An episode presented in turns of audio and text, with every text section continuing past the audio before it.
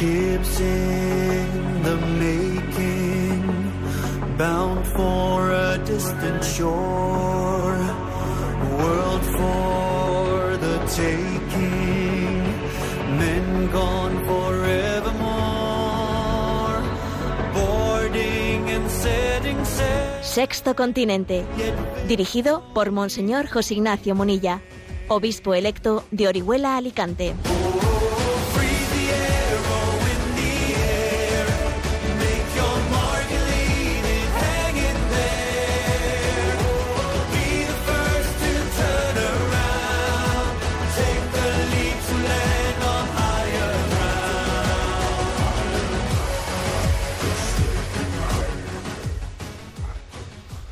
Un cordial saludo a todos los oyentes de Radio María. Un día más, con la gracia del Señor, nos disponemos a realizar este programa radiofónico llamado Sexto Continente, que lunes y viernes de 8 a 9 de la mañana, una hora menos en las Islas Canarias, realizamos aquí en directo en Radio María España. Nuestro programa tiene también la vocación de tomar el pulso a, a ese decurso, a ese devenir de la vida, la vida social en España, en Latinoamérica.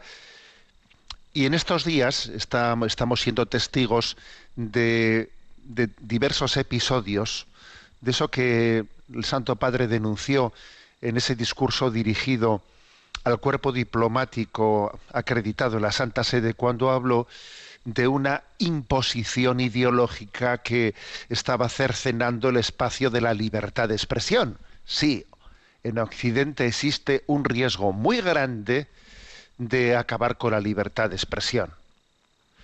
Eh, Estamos aquí escuchando, existe, hay tambores de guerra, existe el riesgo de que también eh, haya una invasión por parte de Rusia en Ucrania. Sí, pues obviamente vamos a rezar por la paz en Europa, pero eh, hay que estar atentos no solamente a los conflictos que acontecen en las fronteras, eh, sino también hay que, estar, eh, estar muy atentos a que dentro de nuestras propias fronteras, sin enviar tropas, de hecho se está subvertiendo pues algo que es un principio básico, que es el de la libertad de conciencia, que es el de la libertad de expresión. Y esta cultura, la cultura de la cancelación, eh, cada vez está más omnipresente. Hay un pensamiento único y quien no se integra en ese pensamiento único va a ser censurado.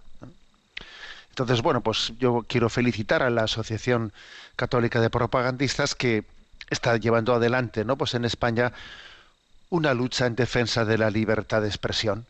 Y entonces, bueno, ya el gobierno español había violado gravemente, ¿no? O está en trance de violar gravemente la libertad de expresión cuando se está a punto de aprobar una ley que prohíbe que alguien eh, pueda estar delante de una clínica abortista eh, rezando, sin más. ¿eh? No hace falta que, que haya ni siquiera elevado la voz, o sea, ni siquiera haya hablado con nadie, solamente por estar allí rezando va, va a ser objeto de, de una denuncia de un delito. Ni siquiera es necesario que alguien le haya denunciado, alguien se haya sentido eh, molesto. No, no, su mera presencia es objeto de, de cometer un delito. Rezar frente a una clínica abortista es un delito. Bueno, pues eh, la, campaña de la que ha llevado adelante en estos días la, Asociación Católica de Propagandistas, bueno, ha llevado eh, pues esta paradoja, la ha llevado a pues a, distintas mar- marquesinas de las paradas de los autobuses y entonces ha, pues, ha puesto un, un, un mensaje diciendo, ¿no? Rezar frente a una clínica abortista está genial. Y luego dice, este mensaje podría ser cancelado por la inminente reforma de la ley del aborto. O sea, avisa que este, este mensaje que, que estamos aquí dirigiéndote, que es nuestra opinión libremente expresada, que es que rezar delante de una clínica abortista no es ningún delito, que es que es, que es genial. Es genial, es, es hacer un bien, que es pedir a Dios por, por, por, por unas personas que están a punto de cometer pues una barbaridad, bajo una presión, bajo un drama en sus vidas, es rezar por ellas. Es también con esa presencia decir, de, decirles existe otra alternativa, estamos dispuestos a ayudar, estamos, bueno, pues el que yo diga que en mi opinión esto es genial en vez de ser un delito, esto mismo también hay que cancelarlo. Estos anuncios hay que quitarlos de ahí, hay que quitarlos de esa marquesina. Y ya ha comenzado, pues, el, primero el Ayuntamiento de Valencia, y ha habido otro ayuntamiento más también, que han seguido en esta campaña de censura a la campaña que denuncia la censura contra la libertad de expresión. O sea, ya no solamente se censura la libertad de expresión, sino que también se censura al que denuncia que se está censurando la, la libertad de expresión. ¿eh? Ya es eh, ir a por todas, como se dice. ¿eh? No permitir eh, en absoluto que nadie se salga de, esa, de ese pensamiento único.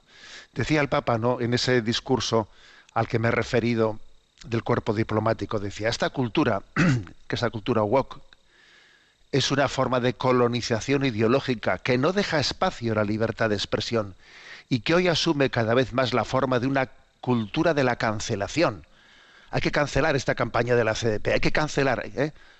Cultura de la cancelación, dice, que invade muchos ámbitos e instituciones públicas.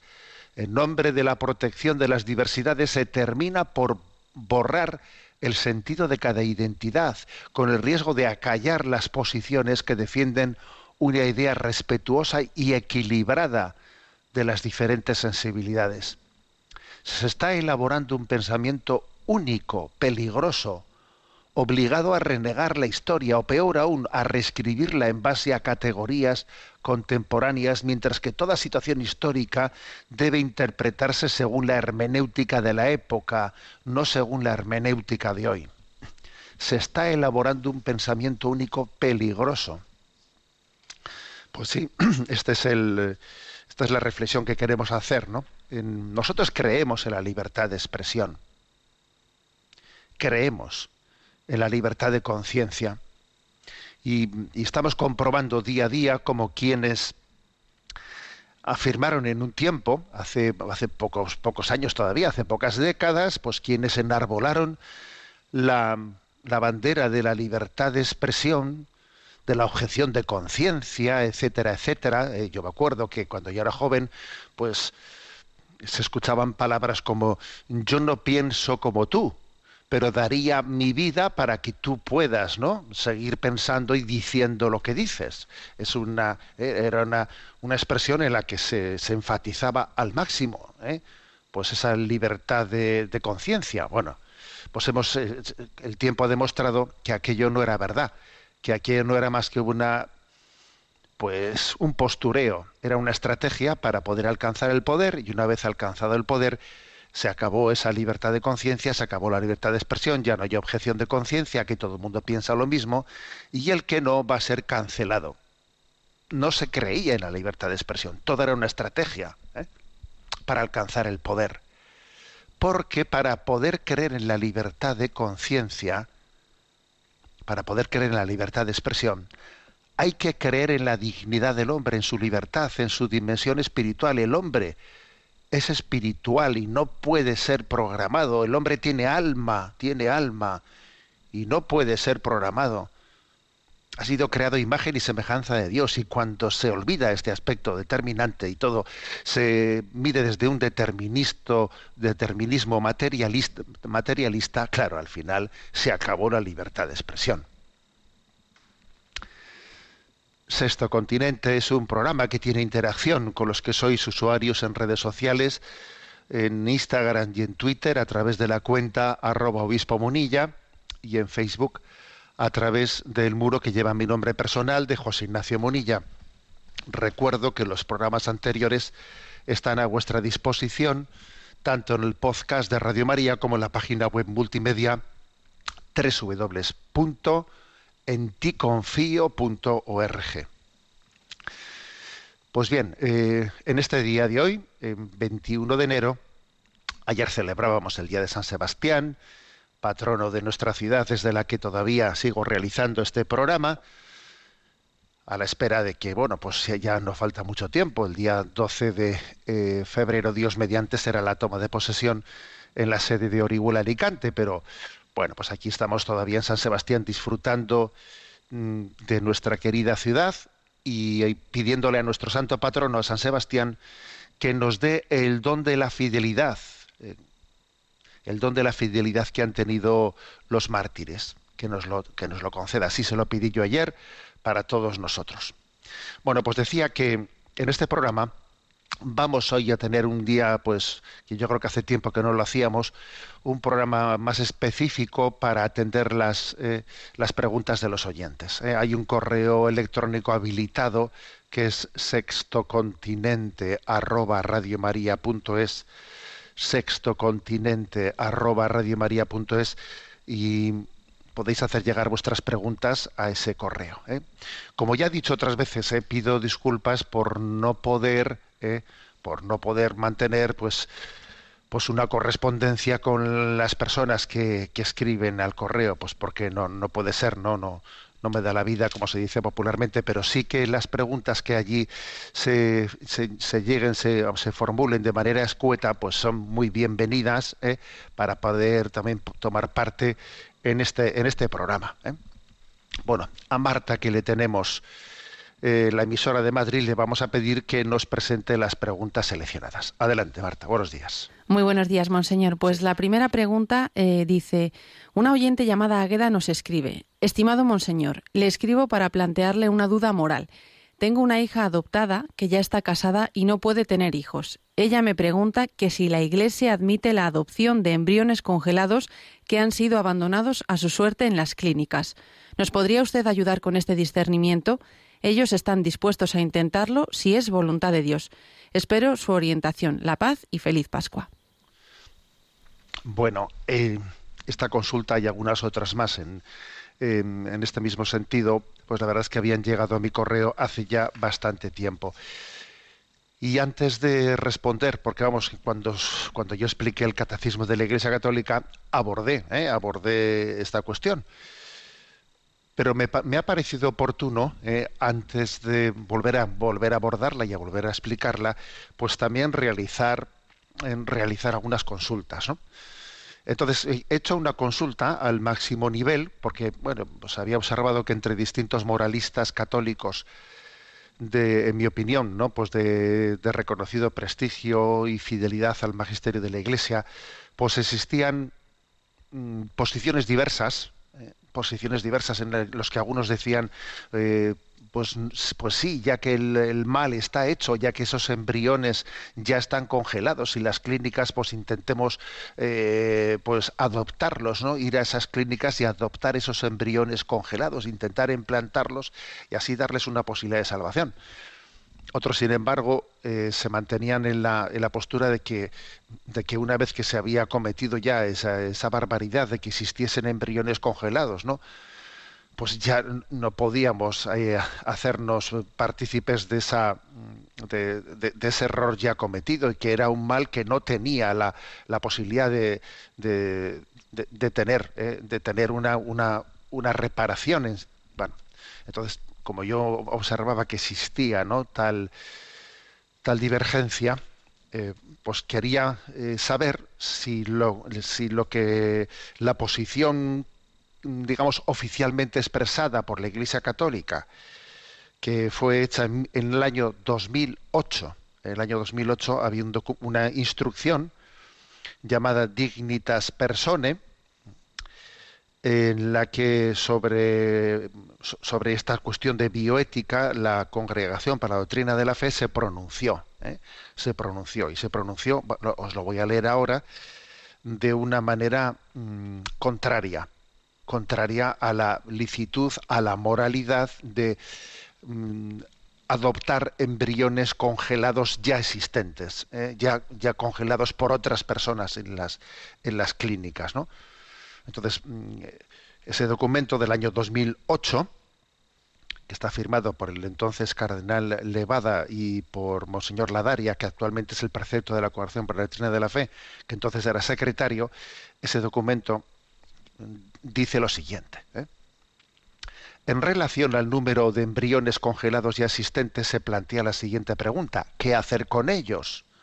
Algunos se interrogan al respecto ignorando el carácter ético de la cuestión, movidos únicamente por la necesidad de observar el precepto legal de vaciar cada cierto tiempo los depósitos de los centros de crioconservación, que después se volverán a llenar de nuevo. Otros, en cambio, son conscientes de que se ha cometido una grave injusticia y se interrogan sobre el modo de cumplir el deber de repararla. Son claramente inaceptables las propuestas de utilizar tales embriones para la investigación o para usos terapéuticos, porque implica tratarlos como simple material biológico y comporta su destrucción. Tampoco es admisible la propuesta de descongelar esos embriones y sin reactivarlos utilizarlos para la investigación, como si fueran simples cadáveres. También la propuesta de ponerlos a disposición de esposos estériles como terapia de infertilidad no es éticamente aceptable por las mismas razones que hacen ilícita tanto la procreación artificial heteróloga como, la, como toda forma de maternidad subrogada. Esta práctica implicaría además otros problemas de tipo médico, psicológico y jurídico. Para dar la oportunidad de nacer a todos, tantos seres humanos condenados a la destrucción, se ha planteado la idea de una adopción prenatal. Se trata de una propuesta basada en la loable intención de respetar y defender la vida humana, que sin embargo presenta problemas éticos no diferentes de los ya mencionados. En definitiva, es necesario constatar que los millares de embriones que se encuentran en estado de abandono determinan una situación de injusticia que es de hecho irreparable. Por ello, Juan Pablo II dirigió una llamada a la conciencia de los responsables del mundo científico y de modo particular a los médicos, para que se detenga la producción de embriones humanos, teniendo en cuenta que no se vislumbra una salida moralmente lícita para el destino humano de miles y miles de embriones congelados que son y siguen siendo siempre titulares de los derechos esenciales y que por lo tanto hay que tutelar jurídicamente como personas humanas para evitar los, graves problemas éticos suscitados por la crioconservación de embriones en el ámbito de las técnicas de, de fecundación in vitro, se ha presentado la propuesta de congelar los óvulos. Cuando se ha extraído un número congruo de óvulos, considerado que puedan darse ulteriores ciclos de procreación artificial, se prevé fecundar solamente los óvulos para ser trasladados a la madre, mientras que mientras los demás podrían serían congelados para ser eventualmente fecundados y trasladados a la madre. Bueno, perdón porque esto último eh, también eh, no, necesitaba leerlo porque nos metemos en nuestra cuestión. Eh. Sencillamente, con respecto a esta último, hay que decir que la crioconservación de óvulos en orden al proceso de procreación artificial es también moralmente inaceptable. Bueno, pero no entramos en eso. quería únicamente leer el punto 19, el punto 19 en el que se refiere a ver qué hacer con los embriones que ya están congelados, qué hacer con ellos. ¿Eh? Son personas humanas, repito, son personas humanas, y se ha cometido ya la, barbaridad de, que tengamos a miles, millones de personas humanas crioconservados, es decir, congelados. ¿Qué hacemos con ellos? ¿Eh? Y claro, lo que dice, lo que dijo eh, la Iglesia en el año 2008, cuando abordó esta cuestión en esa instrucción llamada Dignitas Persone, fue decir, a ver, esto es que no hay solución buena, no hay, no, no, no la hay. O sea, usarlos, usarlos para investigar como, como material terapéutico, etcétera, sería una, una barbaridad. ¿eh? descongelarlos y dejarlos morir y luego tratarlos como se trata un cadáver también sería una, una barbaridad, porque claro, con un cadáver luego se puede experimentar. ¿Tú cómo vas a experimentar con un, con un cadáver al que le había sometido al que le había sometido a la barbaridad de, de congelarlo? Entonces dice, ¿y una adopción prenatal? ¿Eh? Una adopción. Entonces se decía Claro que la buena intención de quien plantea la adopción prenatal es incuestionable, que incluso puede tener desde el punto de vista subjetivo puede ser algo que parezca heroico, heroico el decir voy a ir allí, voy a voy a intentar dar una solución, ¿eh? una salida a quien a, quien recibió, a, quien fue objeto de esa injusticia. Pero claro, dice, aunque tenga una loable intención, te metes, ¿eh? estás haciéndote cómplice, pues de una de una procreación artificial heteróloga. ¿eh? como si, como si de una maternidad subrogada se, se tratase, te, acabas haciendo materialmente cómplice de una, eh, de, una distorsión grave, ¿no? La manera de, llevar adelante la procreación en la vida. Bueno, y esta fue la palabra eh, que dio la Iglesia en el año 2008. Bueno, como esto fue así, eh, pues yo me, me pareció adecuado antes de responder, antes de volver a responder públicamente esto, hacer una pregunta a la Santa Sede sobre cómo, sobre si, si, en esta cuestión podía haber una posibilidad de replantearse esto o de pensarlo de otra manera. Entonces, un servidor dirigió una carta a la, al cardenal precepto de la Congregación para la Doctrina de la Fe y lo hice en fecha del 16 de abril ¿eh? del año pasado, 2021, en forma de un dubium. ¿Qué es un dubium? Bueno, un dubium es em, una pregunta que pues que alguien, ¿no? Que un católico dirige a la Santa Sede diciendo tengo una duda y quisiera que sea respondida desde la Santa Sede, ¿no? El dubium que yo dirigí el 16 de abril eh, fue el siguiente, ¿no? Con respecto a la cuestión de la adopción prenatal de embriones sobrantes en clínicas, ¿hay algún cambio de posición después de lo manifestado en el número 19 de la instrucción Dignitas Personae? la que acabamos de leer. ¿eh? ¿Puede decirse que se trata de una cuestión abierta en la que caben opciones diversas o contrapuestas por parte de los católicos? ¿Eh? agradezco de corazón el servicio que prestan al conjunto de la Iglesia y le formulé esa carta ¿eh? dirigida a quien es cardenal precepto de la Congregación por la Doctrina de la Fe, señor Luis Ladaria. Bueno, y se me ha respondido, y se me respondió con fecha de septiembre, del 9 de septiembre también del año 2021, y dándome la siguiente respuesta. ¿no? Excelencia reverendísima, llegó a esta congregación una carta en la que usted exponía un dubium en relación con la doctrina de la instrucción Dignitas Personae sobre algunas cuestiones de bioética, ¿eh? Eh, publicada por esta congregación el 8 de diciembre de 2008. En concreto, el dubium incluía dos posiciones con respecto a la cuestión de la adopción prenatal de embriones sobrantes en clínicas, ¿hay algún cambio de posición después de lo manifestado en el número 19 de la instrucción Dignitas Personae? ¿Puede decirse que se trata de una cuestión abierta en la que caben opciones diversas o contrapuestas por parte de los católicos? Se puede responder de manera particular a su excelencia reverendísima cuanto sigue, y esta es la respuesta. ¿eh? Por lo que respecta a la primera cuestión, no ha habido ningún cambio de posición por parte de esta congregación después de lo manifestado en el número 19 de la instrucción Dignitas Personae. Por esta razón, aunque hay diferentes opiniones sobre el tema entre distintos autores católicos, es difícil considerar la cuestión como abierta. Aprovecho la ocasión para expresarle el testimonio de mi consideración y estima. Bueno, por lo tanto, fijaros, bueno, son dos cuestiones, ¿no? Yo quiero deciros también que esta, esta pregunta la hice porque, claro, observaba que seguían llegando preguntas ¿no? a este correo nuestro de sexto continente arroba radiomaria.es y dije, bueno, pues voy a, voy a hacer una consulta al más alto nivel, ¿no? Para, para tener, porque además veo que las preguntas, pero que quienes hacen esa pregunta están movidos, muchísimos de ellos, como digo, pues por, por, la mejor de las intenciones, por, un, por una verdadera, yo diría, un, un, deseo de actuar heroicamente, ¿no? Intentando dar una posibilidad de vida a los embriones que están así congelados, ¿no?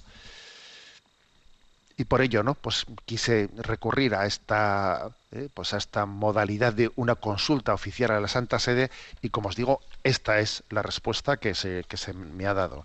Que son conscientes de que existen opiniones distintas entre autores católicos, pero que eh, se, se, atienen a lo que se dijo pues en el año 2008 en esta en, en esta instrucción llamada Dignitas Persona en su número 19, ¿no? O sea, como diciendo, a ver, pensamos que no se debe recurrir, que no es lícito moralmente recurrir a, pues, a, ese intento de adopción ¿eh? de, de, los embriones congelados. Porque es que además, si esa fuese la solución, claro, es que entonces tendríamos que coger y decir, venga, vamos a hacer un llamamiento a los católicos del mundo para intentar salvar esos embriones congelados, vayamos a los, a los hospitales, intentemos, intentemos pedir ¿no? que esos embriones congelados se, se implanten, ¿no? se, implanten en nosotros para salvar las vidas. Claro, es que sería, fijaros bien, ¿no? Sería pues pues pues pues, pues una barbaridad, ¿eh?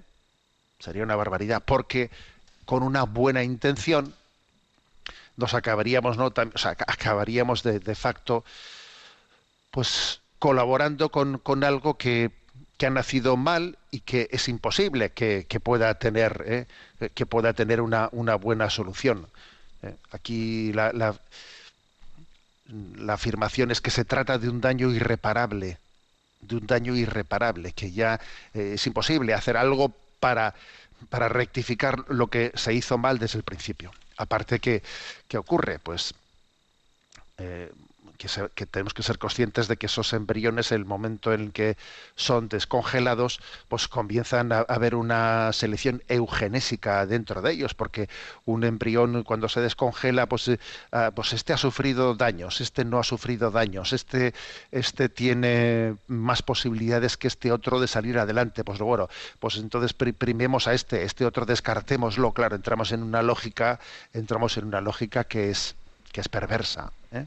Que es perversa. Aparte de que la clave está en que ya estamos colaborando en esa disociación que ha existido, ¿no? En esa disociación que ha existido en la forma en la que fue concebido, en la que se disoció el acto de amor, la, sexualidad, que es el lugar digno en que Dios quiere que la vida humana sea concebida, ¿no? Bueno, pues eh, esta es la respuesta ¿eh? a la pregunta que nos que nos ha hecho esta oyente. Hemos seleccionado la pregunta de Águeda, pero, pero como veis es una pregunta que yo tenía ahí en recámara y que he querido hacer, bueno, pues una consulta oficial, ¿no? A la Santa Sede antes de, responderla.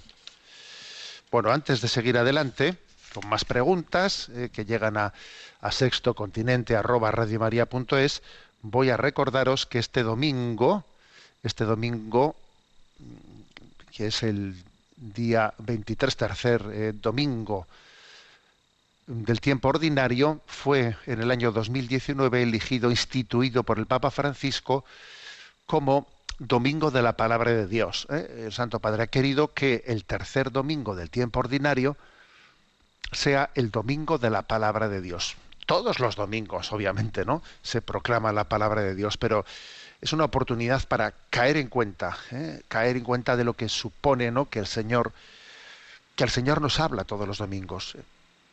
Que tú vas a, imagínate, ¿no? Vas a casa, entras por el portal de casa y entonces abres, abres con la llave el buzón y en el buzón encuentras una carta, pero una carta de esas escritas a mano no de esas de los bancos, no de esas de la publicidad, porque de esas tenemos muchas, pero hay muy pocas cartas hoy en día de las escritas personalmente para ti a mano alguien que te escribe y dices, oh, mira, es que me han escrito, y tienes una carta personal escrita por alguien, ¿no?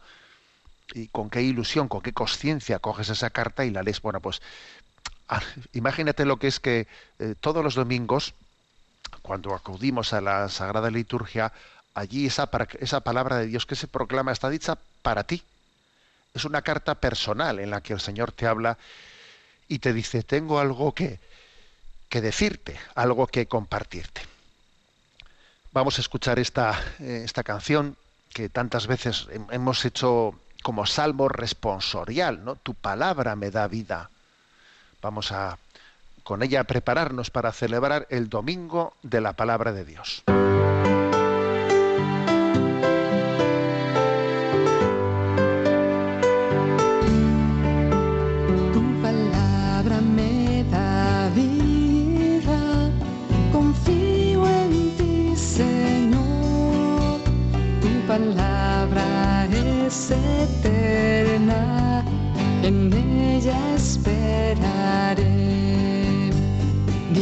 El que con vida intachable camina en la ley del Señor. Dichoso el que guardando sus preceptos lo busca con el corazón. Palabra me da vida, confío en ti, Señor. Tu palabra es eterna, en ella esperaré. Mi alma está postrada en el polvo, levántame con tu palabra. Mi alma está llena de tristeza, consuélame con tus promesas. Tu palabra me da vida,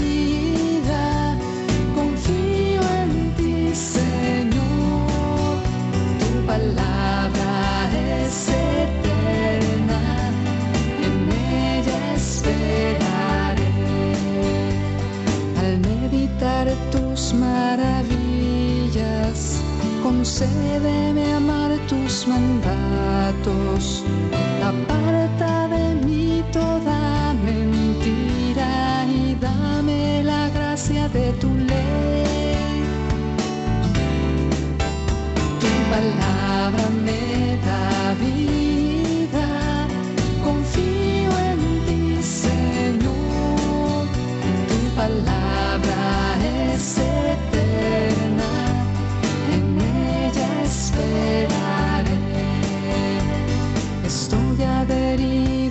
mandatos, no permitas en mi confusión. Correré en el camino de tus leyes y ensancharás mi corazón.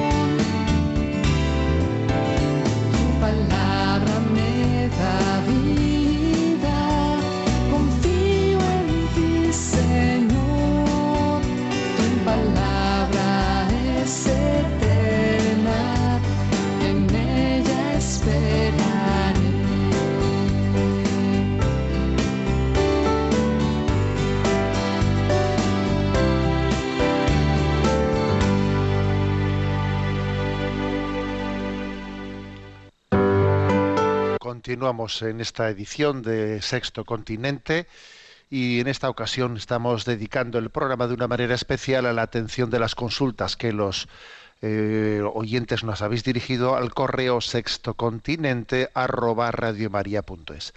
Adelante Marta, sigue presentándonos las preguntas seleccionadas. Una oyente nos escribe desde Costa Rica. Muy estimado Monseñor Munilla, he querido escribirle desde hace mucho tiempo, pero siento pena de hacerlo finalmente por el motivo que paso a expresarle. Hace 15 meses mi único hijo falleció por causa de un accidente mientras entrenaba en su bicicleta. Gracias a la fe he podido sobrevivir, aunque lloro y me siento triste, pero sigo con mi vida y haciendo lo pertinente. Gracias a Dios no he caído en el pozo de la desesperación.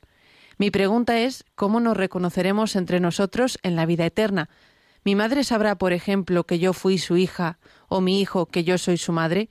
Me confundo un poco, porque ya le he preguntado a dos sacerdotes y no me responden, o me dicen que eso no importa, que lo importante es ver a Dios, con lo que estoy de acuerdo, pero creo que la pregunta por los seres queridos es importante, ya que no pude despedirme de Él y siento una necesidad de encuentro con Él. Mucho le agradecería me ayudara a aclararme esto. Atentamente, Georgina Retana.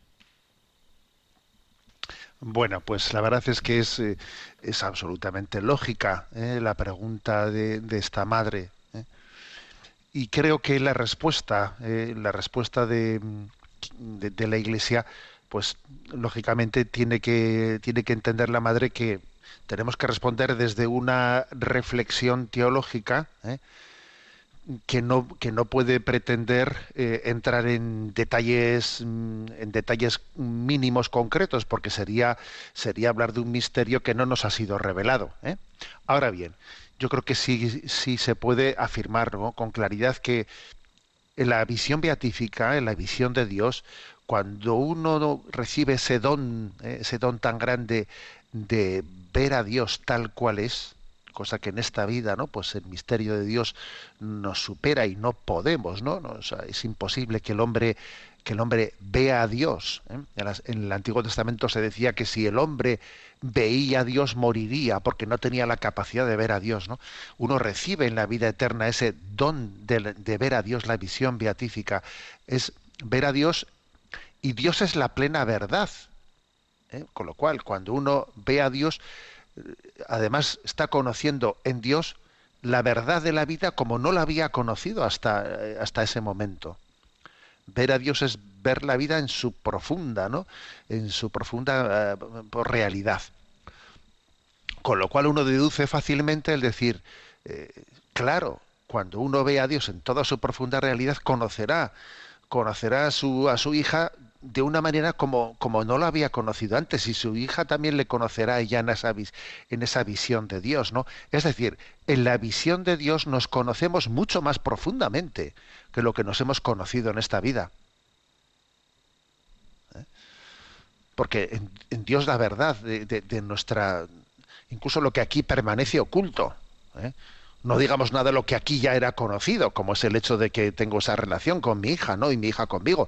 Claro, será conocido pues en una, en una dimensión mucho más profunda. O sea, a la luz de Dios no se ciega el resto de la realidad, no. Se conoce todavía en toda su profundidad. ¿eh? Creo que esta es la, la reflexión adecuada, con lo cual hay que decirle, Georgina, ese deseo de que se quedó en ella, ¿no? De decir, es que, es que no he podido despedirme de mi hijo, es que es que me he quedado con, ese deseo de, de estar con él y de compartir con él. A ver, pues, pues obviamente, ¿no? Tenemos la plena esperanza de que en la visión beatífica, en la visión de Dios, en él veremos plenamente colmado eh, ese deseo de encuentro entre nosotros, de encuentro entre madre e hijo, hijo y madre, ¿no? Estará infinitamente, ¿no? Mm, Cumplido y superado ese deseo, ¿eh? En esa en esa visión beatífica es lo que hay que ¿eh? lo que pasa que nosotros bueno pues nos cuesta entender este misterio pero pero es nuestra fe ¿eh? la fe de que recibiremos el don de la visión beatífica y viendo a Dios obviamente nos veremos eh, unos a otros y nos conoceremos pues pues de- en una en un nivel infinitamente superior no al que lo hacemos ahora adelante con la siguiente consulta Carlos de Perú nos plantea, estimado Monseñor, ¿Dios sabe quién irá al cielo y quién al infierno desde el principio? Si es así, ¿de qué sirve su influencia en nuestras vidas?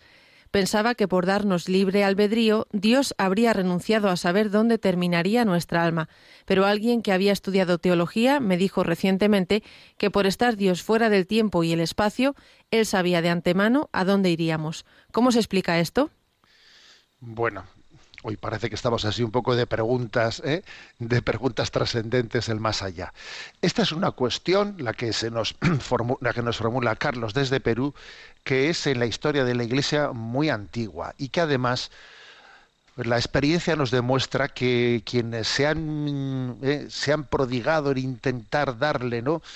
darle respuesta a esto, pues eh, no han sacado mucha luz, porque es un misterio que nos supera. A ver, si Dios eh, conoce todo, ¿no? Conoce el pasado, el presente, el futuro, ¿eh? entonces, eh, claro, pues Dios sabe, ¿no? Que yo que yo voy a actuar mal. Imagínate, ¿no? Dios sabe que alguien va a actuar mal, que, que va a condenarse, que va a perderse por toda la eternidad. Y entonces, si Dios lo sabe, entonces eso ha condicionado su libre albedrío. Entonces no es libre porque Dios ya sabía que se iba a condenar, etcétera, ¿no? Comenzamos con ese tipo de, de líos nuestros, ¿no? A ver, eso no es más que un lío nuestro, un lío mental propio de quienes estamos mm, viendo pues una realidad eh, desde, desde una dimensión nuestra temporal sin tener la, sin tener ¿no? pues la capacidad de ver las cosas desde la eternidad de Dios. Pues, pero nosotros tenemos que limitarnos a decir Dios nos ha hecho libres, sí.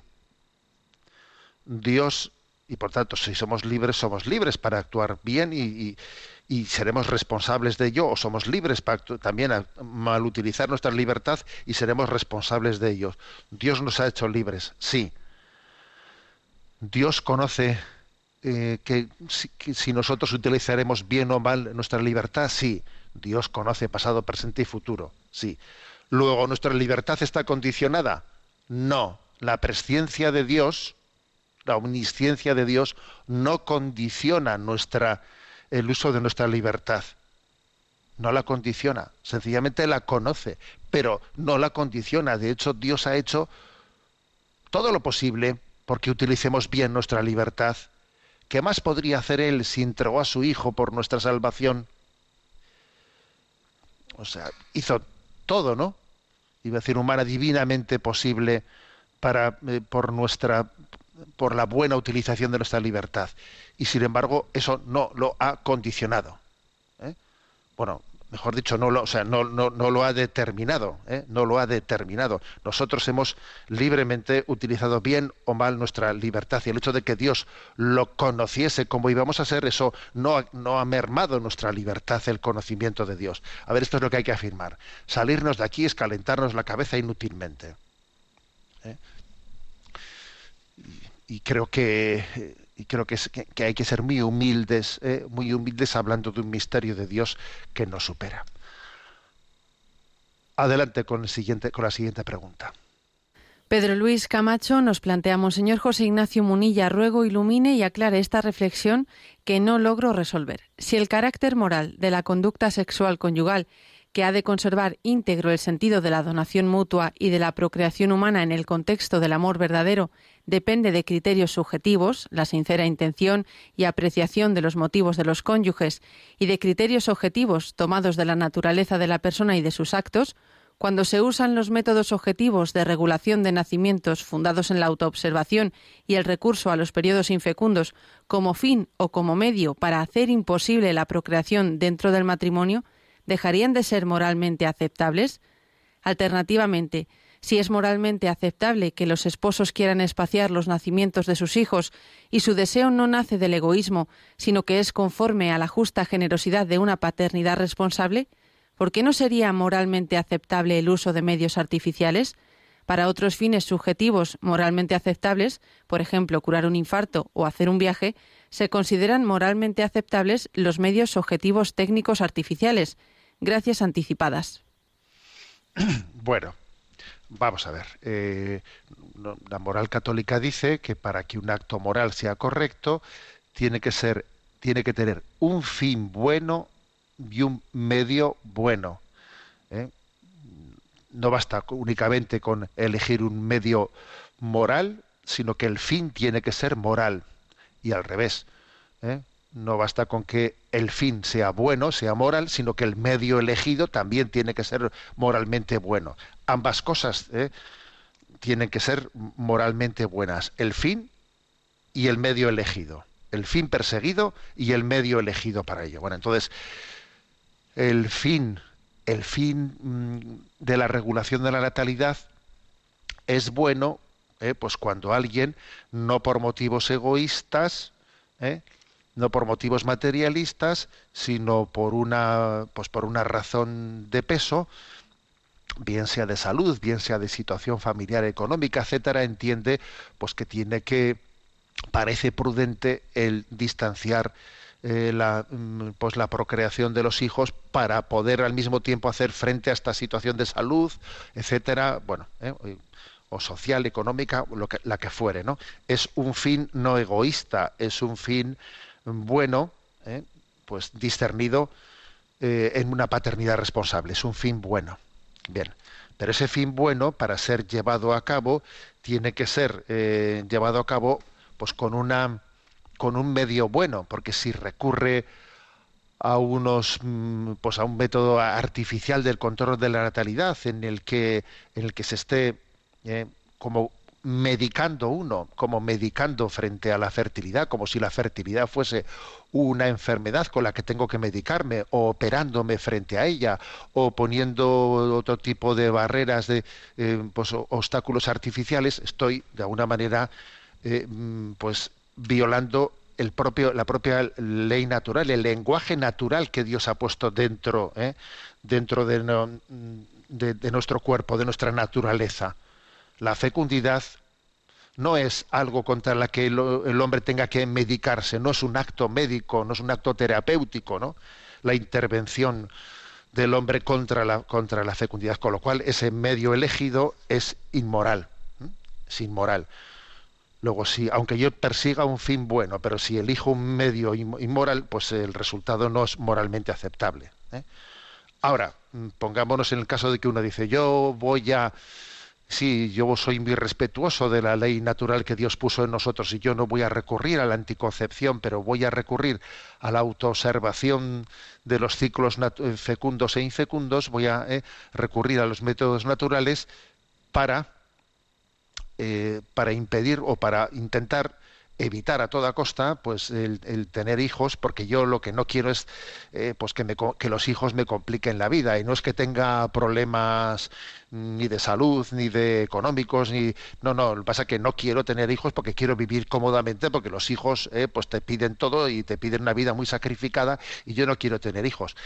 A ver pues esta persona eh, por mucho que sea como muy respetuosa del orden natural y no recurra a los métodos artificiales etcétera eh, pues mm, se está está de alguna manera eh, eligiendo pues un, un sí un método bueno pero con un fin inmoral. Y el fin inmoral pues es el de que eh, yo me cierro la vida no quiero tener hijos porque que prefiero vivir más cómodamente.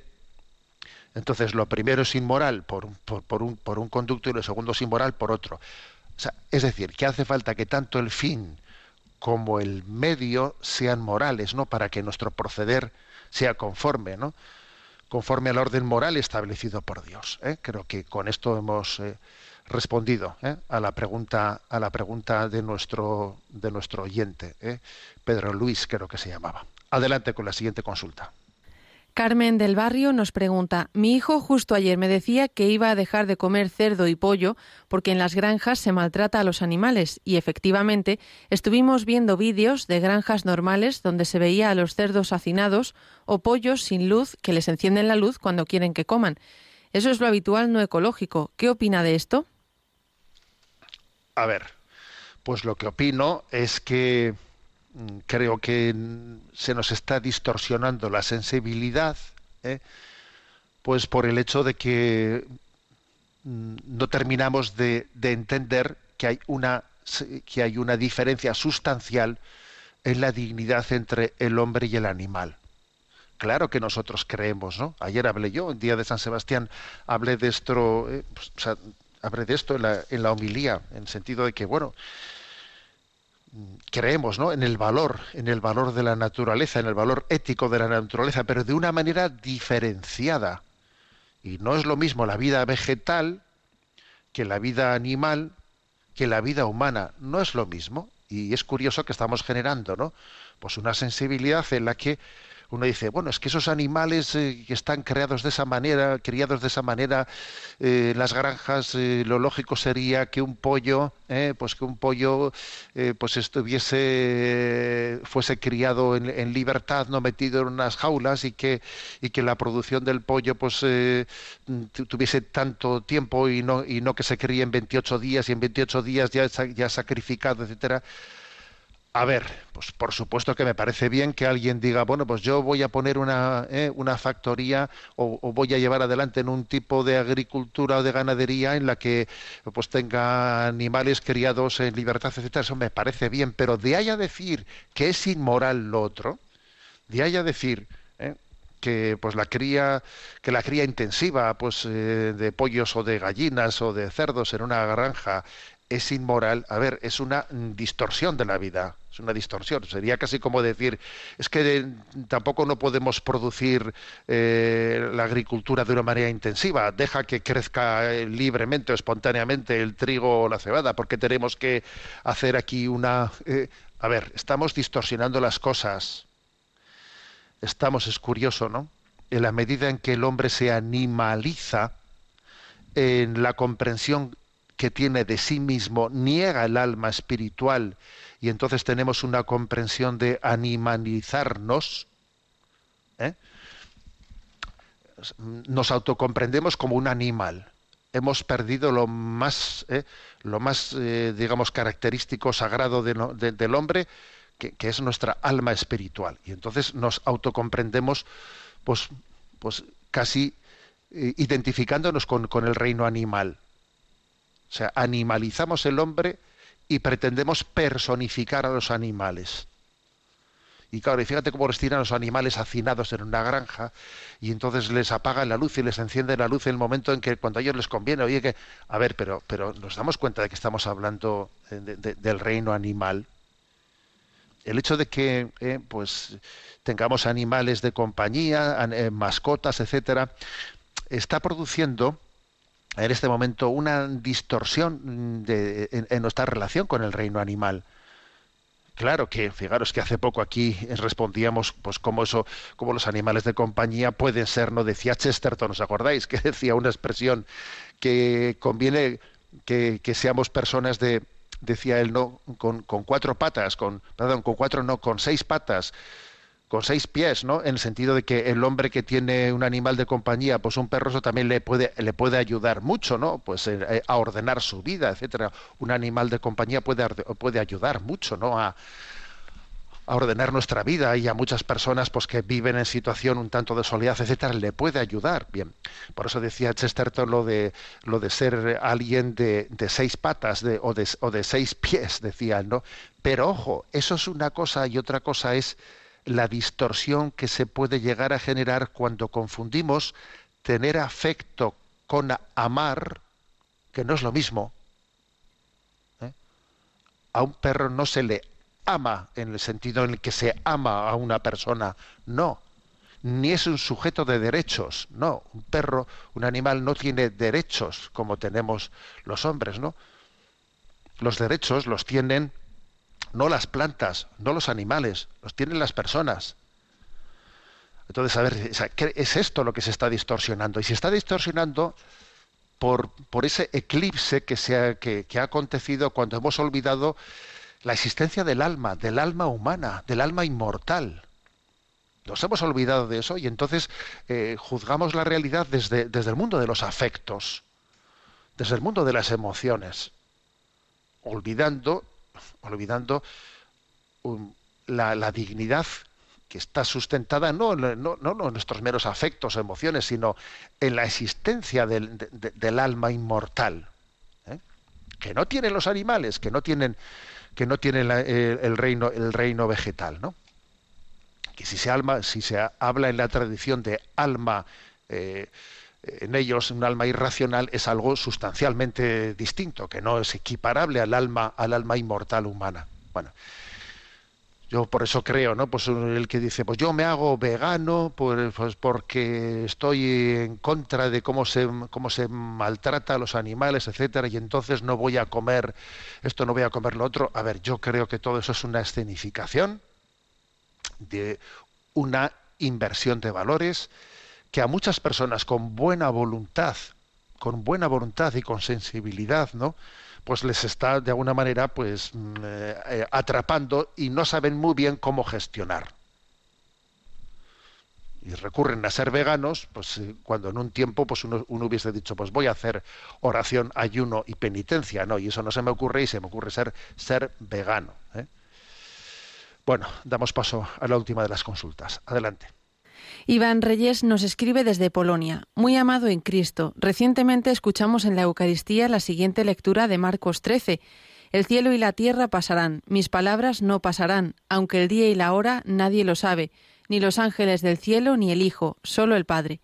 Para los que somos profanos en teología y feligreses de a pie, ¿podría explicarnos qué significa que el Hijo, siendo Dios, no sabe ni el día ni la hora, tan solo el Padre? Muchas gracias. Bueno, pues la verdad es que Iván, esta pregunta que hace desde Polonia no, no es nada fácil. De hecho, eh, el Papa Benedicto XVI, comentando este Evangelio, tiene él escrito en su, en su libro, ¿no? en uno de los libros que tengo yo de comentarios de, las, de los Evangelios dominicales, tiene escrita la siguiente expresión, que cree, ¿eh? Cree, dice Benedicto XVI, que es uno de los evangelios más difíciles de explicar ¿eh? de, las, de la Sagrada Escritura. Sea, un pasaje evangélico que a él, se, a él, no, ¿eh? que es objetivamente muy difícil de, explicar, que no supera. Pero bueno, eh, entre las posibles explicaciones de lo que pregunta Iván, pues creo que una de ellas puede ser la siguiente. ¿eh?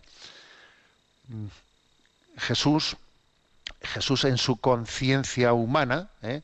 Jesús tiene una conciencia humana, ¿eh?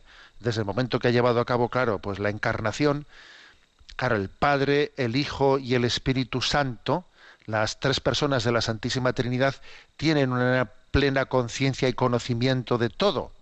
¿eh? Lo que el Padre conoce lo ha revelado plenamente al Hijo y, y, obviamente al Espíritu Santo, etcétera.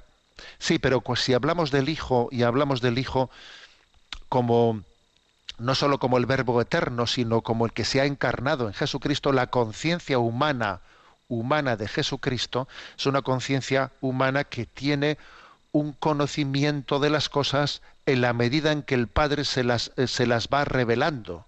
¿eh? Por ejemplo, Jesús, Jesús nos conocía a nosotros, conocía, eh, sí, eso lo, vemos en la Escritura, que Jesús conocía los corazones, conocía que lo que pensaban en su interior, etcétera. Pero Jesús conocía, vamos a pensar, ¿no? a ver, la conciencia humana de Jesús. A ver, sabía pues eh, los datos de la, historia de la iglesia de que iban a ocurrir eh, dentro de dos mil años pues pues posiblemente la respuesta que hay que decir es no era necesario que el padre le revelase le revelase eso mm, pues para que llevase a cabo su su designio de redención, es decir, la conciencia humana, claro, Jesús como Dios lo sabe todo, como Dios lo sabe todo, pero la conciencia humana de Jesús tiene el conocimiento de aquello que el Padre estima que es necesario eh, que Jesús conozca como hombre para que la redención que lleva a cabo pues sea llevada en plenitud. Entonces, si el Padre si el Padre ha entendido que Jesús, que la conciencia humana de Jesús no necesitaba saber cuál es el día, el, último día, ¿no? Eh, nadie sabe ni el día ni la hora. Ni los ángeles del cielo, ni a Jesús se lo ha querido revelar en su, repito, en su conciencia humana, porque como Dios, como Verbo eterno, sabe, conoce todo como el Padre lo conoce, creo que sería una manera de explicar este este pasaje evangélico que, como digo, es muy difícil y que el propio Benedicto XVI comentaba él que es uno de los pasajes pues, más misteriosos ¿eh? de la Sagrada Escritura. Bueno, tenemos el tiempo cumplido. Me despido con la bendición de Dios Todopoderoso, Padre, Hijo y Espíritu Santo. Alabado sea Jesucristo.